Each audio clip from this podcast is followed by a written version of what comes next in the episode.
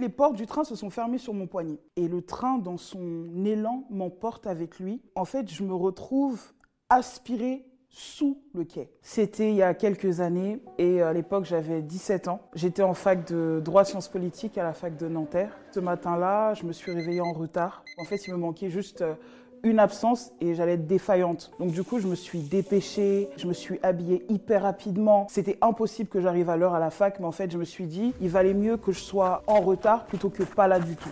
Et en fait, quand j'arrive à proximité de la gare, je vois en fait le RER qui arrive de loin. Donc euh, je fais un petit calcul, je me dis bon, si j'accélère, je peux l'avoir, je peux me retrouver dans le RER. Et une fois dans le RER, je vais commencer à réfléchir euh, à ce que je dirais à mon chargé de TD. Donc j'arrive dans la gare de denfert rochereau et je sais que le train est en train d'arriver. Donc je passe mon Navigo, je prends euh, l'escalier de droite et je descends hyper rapidement. Et le train était déjà arrivé à quai et les gens étaient déjà descendus du train. Et j'arrive devant la porte et le train commence à sonner. Je sais pas ce qui s'est passé, mais je m'avance, je recule, je m'avance, je recule, je ne savais pas quoi faire. Et au moment de, bah, me dire, ok, bah, bah, je vais le rater, donc je me retire, en fait, les portes du train se sont fermées sur mon poignet.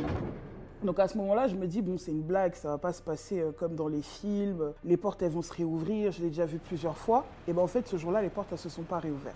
Et ce qui est le plus euh, dur, on va dire, dans cette histoire, c'est qu'il y avait des gens dans le wagon qui m'ont vu. Et peut-être qu'eux aussi, ils pensaient que les portes, elles, allaient se réouvrir et le train a démarré.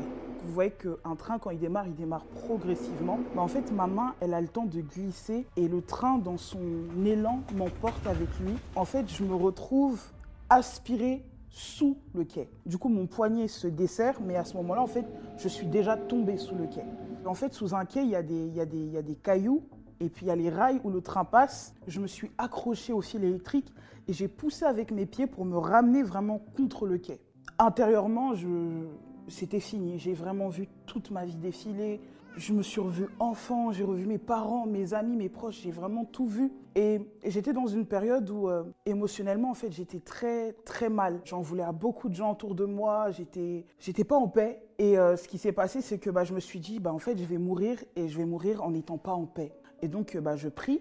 Et au moment où bah, je m'arrête de prier, le train s'est arrêté. J'entends une voix qui me parle et c'est un monsieur qui me dit euh, Mademoiselle, vous allez bien? Moi, je réponds euh, Non, je suis morte. Et après, il me dit Les secours vont arriver, ne bougez pas, s'il vous plaît. La sensation que j'avais dans mon corps, déjà, c'est que je, je sentais plus rien. Je sentais plus rien. Pour moi, j'étais morte. Et moi, je lui dis bah, Appelez ma tante et dites-lui que je suis morte. Parce qu'en fait, à l'époque, bah, j'étais sous la responsabilité de ma tante. Il y a d'autres voix qui se joignent à, la voix que j'ai entendue. Et c'est des gens qui me disent oui, euh, on est euh, agent de la RATP, euh, ne vous inquiétez pas, les secours sont en train d'arriver, etc.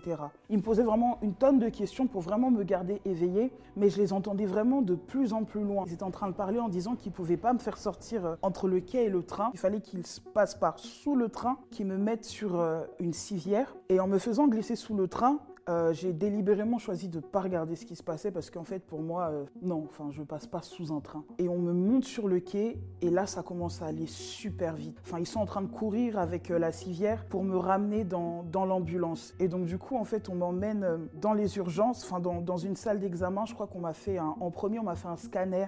En fait, j'entends les, médecins qui parlent et qui disent, bon, bah, on va vérifier qu'il n'y a pas eu de traumatisme à l'intérieur parce que d'apparence, en fait, son corps va bien. Et en fait, on se rend compte que bah, j'ai rien. J'avais les jambes engourdies, donc j'arrivais pas à, me, bouger. Mes bras étaient lourds, mes jambes étaient lourdes. Donc du coup, euh, on me garde en observation. Et en fait, pendant tout ce moment-là, moi, je suis dans le déni. Pour moi, je suis morte. Je suis en train de vivre une expérience parallèle.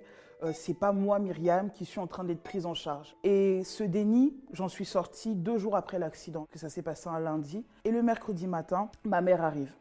Et ce qu'il faut savoir, en fait, c'est que ma mère n'habitait pas en France à cette période-là. Et, je ne sais pas, ça a eu l'effet d'un électrochoc sur moi. Et euh, vers 11 h ma mère entre dans la chambre d'hôpital et elle me voit. Et quand elle me voit, elle crie.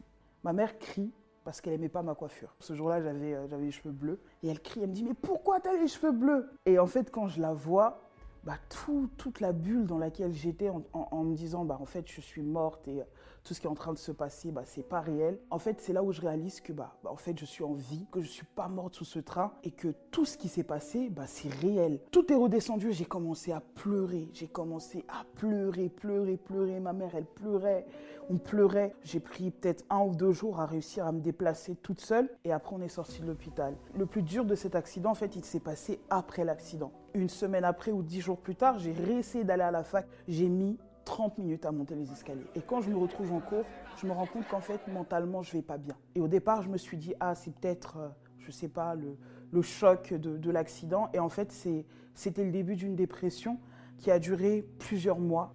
J'ai arrêté d'aller en cours, je restais chez moi. Pour moi, c'était injuste. Injuste que je m'en sois sorti aussi bien de cet accident. Injuste qu'il me soit rien arrivé. Injuste que j'ai été euh, épargné. C'était comment c'est possible de s'en sortir vivant, comment c'est possible de, de s'en sortir indemne, comment c'est possible de s'en sortir de ce genre d'accident. Très vite, en fait, bah, j'ai commencé à dire que je me sentais vraiment mal et je me suis fait aider. J'étais obligée de reprendre les transports parce que voilà, j'habitais sur Paris. Et euh, au début, je me faisais toujours accompagner et c'était vraiment dur.